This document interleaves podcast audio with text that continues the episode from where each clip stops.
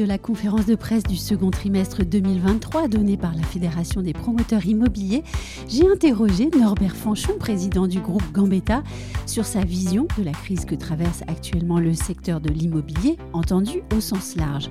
Vous le verrez, diriger une entreprise qui vient de fêter ses 100 ans donne beaucoup de recul et une manière nuancée d'envisager la situation. Norbert Fanchon, bonjour. Bonjour Anne-Sandrine. La Fédération des promoteurs immobiliers a publié les chiffres de la promotion privée pour le deuxième trimestre 2023 et elle a titré son communiqué de presse ainsi le marché du logement neuf, chronique d'une catastrophe annoncée. Si vous aviez dû écrire vous-même ce communiqué, est-ce que vous l'auriez titré de la même façon? Oui et non. Oui, et non parce que Pascal Boulanger, patron de l'AFI, de l'AFPI, pardon, président de l'AFPI, il a raison d'alerter. De, Après, c'est pas la fin du monde. Oui. Euh, donc oui, euh, on perd 40% de réservation. Euh, oui, donc euh, on va passer de 140 000 à 80 000 logements. Donc c'est effectivement, nos entreprises doivent se réinventer, doivent s'adapter. D'abord s'adapter, puis je pense qu'on va se réinventer. Mais 80 000 logements, c'est déjà pas mal. Mhm. il vaut mieux faire de l'immobilier neuf aujourd'hui que de la voiture thermique. on a toujours construit en France, toujours fait du logement neuf. Même pendant la pire, le pire moment dans les années 90, on a toujours fait 60 70 000 logements. Donc on va se réinventer. On a un marché qui est en train de baisser très rapidement, trop rapidement, mais euh, c'est la vie. Parce qu'elle a raison d'alerter les pouvoirs publics là-dessus. Parce que derrière, ça va être des problèmes économiques, des problèmes sociaux. Des problèmes euh, pour toutes les entreprises. Oui, d'ailleurs, Pascal Boulanger rappelle quand même hein, qu'il y aura 80 000 logements qui manqueront à l'appel cette année, qu'il y aura 4 milliards euh, de recettes fiscales en moins pour l'État, et ça, c'est pas une information neutre. Et puis aussi 300 000 emplois qui manqueront en 2024-2025. Mais comment est-ce qu'on fait pour se réinventer quand, par exemple, on a un nouveau ministre du Logement dont on attend énormément? Il vient d'être nommé et au congrès de l'UNIS, par exemple, il s'exprime et il, donne quelques annonces ou il fait quelques interventions télévisées également. Et puis, clairement, il ne bluffe personne et il ne rassure pas non plus le secteur de l'immobilier. Qu'est-ce qui se passe du côté de nos gouvernements sur la question du logement, selon vous? En fait, le sujet, il est encore plus vaste que les annonces de Pascal hier euh, avec l'AFPI. C'est tout le marché de l'immobilier qui, est, en train de se casser. C'est 80 000 logements neufs, mais en fait, c'est 150 000 logements parce qu'il faut rajouter les logements HLM, oui. il faut rajouter la maison individuelle. Et en fait, c'est 150 000 logements qu'on va perdre. Et c'est 10 milliards de TVA en moins pour l'État. Et puis en même temps, on a aussi euh, les transactions qui sont en train de se casser la gueule, si vous me passez l'expression. Alors les, les, réseaux annoncent moins 15, moins 20%. Moi, je suis convaincu qu'on sera à moins 30. Et quand on fait moins 30, c'est 400 000 transactions en moins. Et c'est aussi 10 milliards de droits de mutation en moins pour les collectivités locales. Oui. Donc en fait, on parle de 20 milliards, on ne parle pas de 4. donc euh, c'est en ça où je pense que Pascal et tous les autres ont raison d'alerter le gouvernement, parce que 20 milliards de recettes fiscales en moins, c'est aussi moins de vivre ensemble, parce que cet argent-là, ça sert à faire de la collectivité, ça sert à investir euh, pour, euh, pour le vivre ensemble. Effectivement, le, le ministre Vergrit et pas super rassurant. Commence à annoncer, commence à changer de discours? Oui. Euh, c'est très clair qu'il y aura plus de successeurs au dispositif Pinel sur, sur l'investissement, mais il est en train de dire qu'on va revoir le PTZ, qu'ils vont l'améliorer. Alors derrière ces verbes, revoir, améliorer, j'ai hâte de, de, de, voir vraiment les mesures parce que pour le moment, on a plutôt tendance à le comprimer, à le compresser. Le budget est passé de 2 milliards à 600 millions. Euh, donc est-ce que euh, l'État va remettre de l'argent dans le, dans le PTZ, le prêt à taux zéro? Moi je pense que c'est la première des mesures à prendre. Après, le ministre nous dit qu'il faut faire revenir les institutionnels, les investisseurs institutionnels dans le logement. Donc en fait, on enlève l'argent des particuliers pour les donner aux des institutionnels, ou on, incite les institutionnels, mais comment on fait quoi? Ils ne vont pas revenir tout seuls. Et la force d'action ne sera pas la même non plus. Bah, s'il n'y a pas d'argent, s'il n'y a pas de carotte, s'il n'y a pas de carotte, ça peut être le bâton. Euh, mais qu'est-ce que peut être le bâton euh, Bon, donc on, voilà, le, le Monsieur Vergrit prend, euh, le ministre prend son poste. Hein, un, remaniement le 15 juillet ou 20 juillet, c'est pas mm. forcément super facile. On le voit évoluer entre les entretiens d'Inoxea fin août et, ses déclarations à l'UNIS. Il y a le congrès HLM début octobre. par contre, il y a urgence. Euh, s'il attend effectivement ou s'il compte sur la décentralisation, parce qu'il parle beaucoup de décentralisation, ce qui peut être une très bonne chose, mais ça, on est sur des mesures mm. euh, très très long terme. Et puis on est sur des échéances électorales qui arrivent. Hein. Notre métier, c'est le temps long. Donc je me projette. Moi, 2026, c'est les élections municipales. 2027, euh, c'est les présidentielles. Donc je pense qu'on, s'il n'y a pas de mesures urgentes, on est parti sur un cycle déflationniste, de déflation pour le logement un peu long, c'est-à-dire 5 ans. Mm. Et, quand on vous écoute, on comprend bien en, en, fait cette distorsion entre des attentes de mesures rapides et fortes à très très court terme, et puis en fait un gouvernement qui voit plutôt à long terme en fait oui, ou qui veut pas voir, ou qui veut pas voir le court terme, et donc qui fait du long terme. Euh, bon, là encore, qu'est-ce qu'on met derrière le mot décentralisation? Si on donne plus de pouvoir et plus de moyens aux maires, je pense que c'est une bonne chose. Si on leur donne que plus de pouvoir sans avoir les moyens, ça servira à rien. Donc, derrière euh, le discours, derrière la volonté politique, comment ça va se concrétiser Je pense qu'on est tous en attente, que ce soit euh, les acteurs de l'immobilier, tous les acteurs de l'immobilier, ou les élus locaux. Justement, vous êtes le, président du groupe euh, Gambetta. Il a fêté cette semaine ses 100 ans. Et il est véritablement intéressant de recueillir votre avis sur euh, la situation euh, actuelle, car l'entreprise que vous dirigez, elle est historique. Et en fait, des crises, elle en a vu passer. quelle est la stratégie du groupe Gambetta pour dépasser la crise actuelle et s'adapter? Puisque là, on va se dire, on n'attend rien de personne. Comment est-ce qu'on fait quand on est président d'un groupe? C'est effectivement à peu près ça. On n'attend rien de personne à part de nous-mêmes. Oui. Euh, que le fait d'avoir 100 ans, quand on, quand on rembobine un peu, ça veut dire qu'on a fait des métiers, mhm. et puis on les a arrêtés, et puis on a fait de nouveaux métiers. Donc on a su euh, changer. Et le changement, c'est pas facile, mais, mais, mais c'est un peu quand, dans, dans l'ADN. Moi, je pense que la vraie force de Gambetta, la vraie résilience des entreprises, et, et c'est ce qui va faire la différence, à mon avis, c'est à qui appartient l'argent. Nous, l'entreprise a 110, 120 millions de fonds propres et c'est notre argent. Parce que derrière, euh, le groupe Gambetta, en fait, c'est une coopérative. Donc ça appartient à l'ensemble des salariés. Et donc cet argent qu'on dispose, on le dispose pour faire notre métier du business de l'immobilier, que ce soit du locatif social ou euh, de l'accession à la propriété ou de la promotion privée. Et par contre, quand on doit aller chercher de l'argent sur les marchés, quand on doit se financer et que cet argent, vous le payez 10, 15%, bah, ce n'est pas la même vie que quand c'est à vous. Et donc, ce que ça apprend d'être une entreprise ancienne, c'est qu'on a des ressources financières qu'on maîtrise ça, c'est la première euh, des grosses différences. Et ensuite La deuxième, c'est qu'on va aller euh, chercher les Français là où, là où ils ont besoin. Ce que je vous disais, c'est que l'immobilier, c'est un vrai marché pérenne pour moi. Parce que c'est un marché de besoin. Les Français ont besoin de se loger, on a besoin d'accompagner la réindustrialisation, je pense qu'on en parlera après. Et il faut qu'on donne du pouvoir d'achat aux Français. la meilleure façon de donner du pouvoir d'achat, c'est de pouvoir euh, faire en sorte qu'ils bénéficient d'une TVA réduite. Donc on va mettre en œuvre le maximum de programmes, le maximum de résidences, là où on peut les faire bénéficier d'une TVA 5,5, donc ce qui s'appelle la location-accession, les quartiers prioritaires, ce qui s'appelle la dissociation du foncier et du, bâti, les OFS-BRS. Donc on va mettre le maximum, euh, on va accélérer là-dessus pour redonner du pouvoir d'achat aux Français, pour redonner euh, du pouvoir immobilier aux Français. Oui, donc en fait, on, travaille aussi sur la manière, euh, sur l'accession à la propriété, et puis aussi sur la manière de consommer de l'immobilier. C'est clair, c'est le, le, socle de l'accession, c'est le, enfin c'est la base et on a toujours fait ces logements-là. Après la, la manière d'habiter que, que vous interrogez, alors oui. on est beaucoup dans les théories, les Français sont euh, dans l'usage et plus dans la propriété. C'est vrai et c'est faux là encore. Euh, les jeunes générations, elles sont dans l'usage pour leur résidence principale, mais elles sont déjà dans je vais me constituer un patrimoine parce qu'à 40 ans je vais être entier. À 40 ans j'ai arrêté de travailler, j'ai vivre de mes appartements. C'est un... un... vrai débat. Moi, j'y crois pas, mais qui m'intéresse, c'est qu'ils achètent de l'immobilier. Et donc, c'est ça qui compte.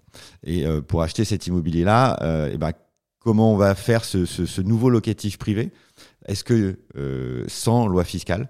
Donc ça, c'est l'interrogation qu'on a. On n'a pas toutes les clés, très objectivement, mais on sait que cet immobilier, il est plutôt dans les métropoles entre guillemets secondaires, c'est-à-dire des villes qui sont pas dans les dix premières en France parce qu'il y a encore des loyers intéressants, parce que les prix de l'immobilier sont encore euh, donnent une bonne rentabilité. Et donc on va aller aussi chercher ce, nouveau mode de consommation de l'immobilier. Et on comprend aussi qu'il y a une certaine euh, fracture dans la société au fond, parce que là vous parlez par exemple des trentenaires euh, qui vont aller trouver très intéressant la, la, question de la tokenisation par exemple, et puis de l'autre côté, eh bien le français classique, on va pas dire le français moyen, mais acheter son pavillon, c'est encore très important. Oui, oui, oui, et euh, entre effectivement. Il y a les euh, travers de la communication en fait derrière. Bah, entre les crypto-monnaies et le métaverse et euh, le pavillon avec la, petite barrière blanche et le chien dans le jardin, oui, c'est, mais c'est la France. Oui. Après, la, vraie France aujourd'hui, elle est quand même plutôt dans le pavillon avec avec le jardin que dans la tokenisation. On n'en est pas là. Oui. Et, même quand on regarde les, mouvements mondiaux sur l'immobilier, euh, la tokenisation, le métavers,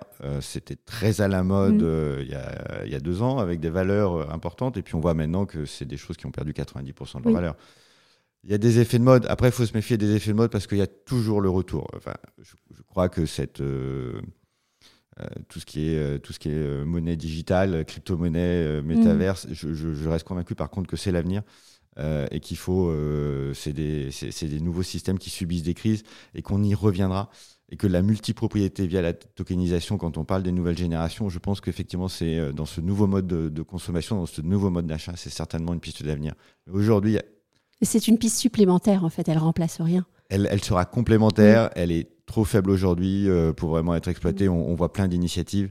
Attendons de voir celles qui vont fonctionner pour, pour saisir les bonnes. Certains promoteurs aussi déportent leurs efforts sur euh, la rénovation la rénovation d'immeubles existants pour contrer les difficultés qu'ils rencontrent dans la production de logements neufs. Est-ce que la rénovation est une solution euh, suffisante pour le secteur de la promotion?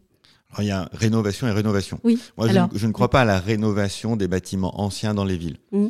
C'est trop compliqué. Il y a le droit de la copropriété, euh, les idées de surélévation.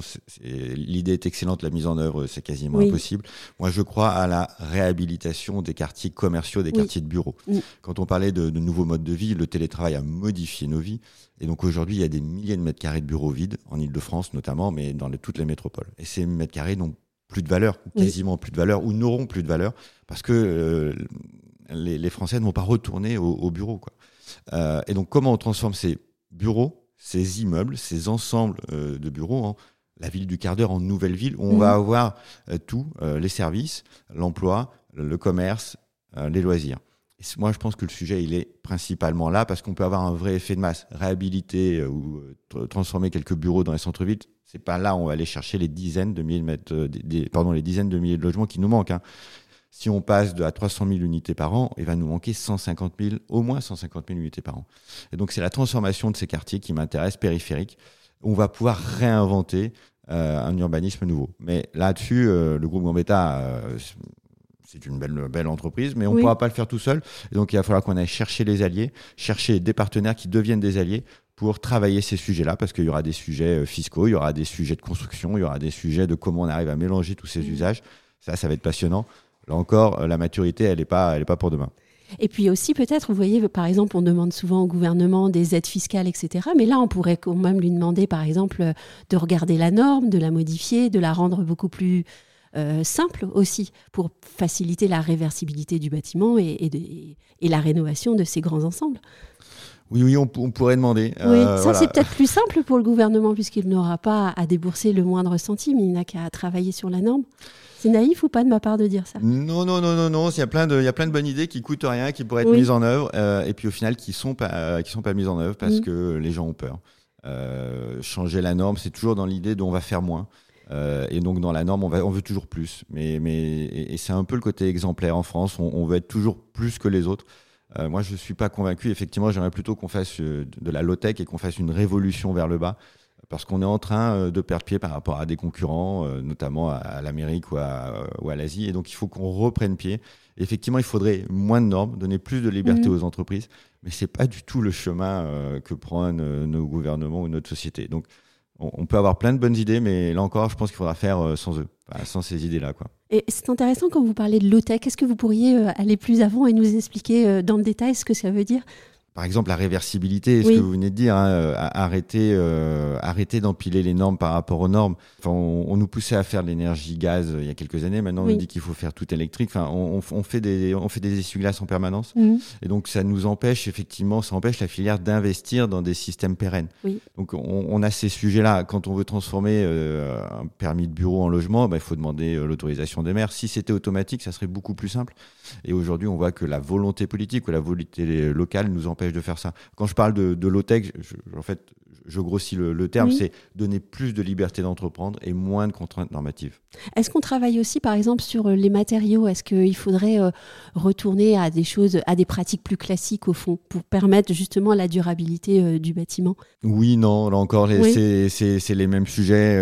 on a une culture du béton en France, bah, c'est nous qui l'avons inventé, puis on a fait des choses extraordinaires. On est fiers de notre béton, hein, quand même. Et puis, moi, je suis ingénieur, donc j'adore ça, j'adore l'odeur, donc je voilà, donc je vais pas critiquer le béton, mais aujourd'hui, l'utilisation des matériaux biosourcés oui. Euh, avec le béton, parce que que les matériaux biosourcés, ça n'a pas de sens. Mais mélanger béton et matériaux biosourcés, que ce soit de la paille, euh, du chanvre, de la terre, du bois, c'est ce qu'on fait dans beaucoup de résidences à Grenoble ou, euh, en Ile-de-France. ça, ça donne du sens. Et donc, je, je crois que c'est aussi ça. C'est qu'à un moment, on a voulu tout faire en biosourcé.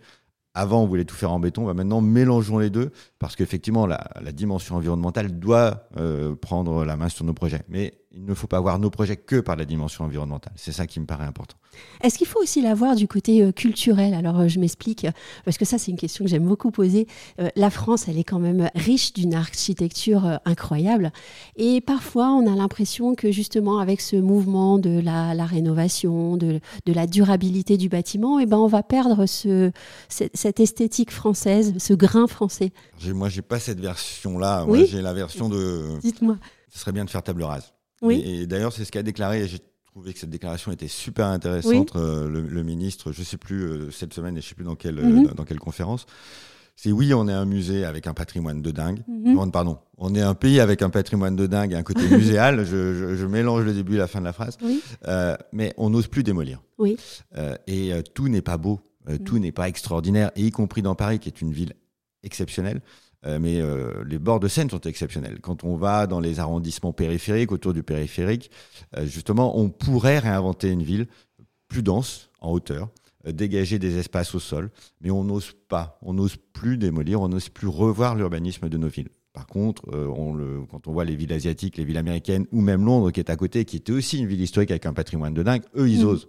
Et donc moi, j'aimerais qu'on arrête d'être dans le c'était mieux avant et qu'on ose, euh, dans certains quartiers qui ont une architecture franchement euh, discutable, réinventer la ville de demain. Et, euh, et, là, il y a une mentalité française qui bloque un peu parce que parce qu'on est dans le c'était mieux avant. On a un peu peur de l'avenir, un peu trop peur de l'avenir. Apparemment, vous, vous, aimez voyager et regarder ce qui se fait ailleurs. Qu'est-ce qui vous a inspiré dernièrement alors? Et que vous avez pu rapporter dans votre travail? C'est une excellente question. Ce qui inspire beaucoup de choses, que je peux rapporter dans mon travail, très peu de choses. Euh, on n'aime pas la hauteur en France. depuis euh, depuis les, les, les, quartiers périphériques, depuis les tours, on a une, un syndrome de peur. Alors qu'il faut quand même rappeler que ces tours, c'est une nouvelle ville qu'on a construite, ça a sorti des gens de la misère, du mal logement, de, de conditions insalubres. On a amené euh, le chauffage, on a amené l'eau. Enfin, c'est quand même euh, le, même les toilettes. Enfin, c'est cette révolution des années 70, on l'a bannie aujourd'hui, mais elle était extraordinaire. Mm. Euh, et donc, il faut qu'on réinvente des bâtiments euh, modernes. Alors, le, la chance que j'ai eue, c'est d'aller aux États-Unis et donc d'aller à Miami. Et quand on voit qu'à Miami, on empile les tours de logement sur les tours de logement, on sait faire des tours de logement avec des balcons. On sait les faire euh, dans des conditions climatiques quand même euh, assez rudes pour ce qui est de la Floride. Euh, pourquoi on fait pas ça en France?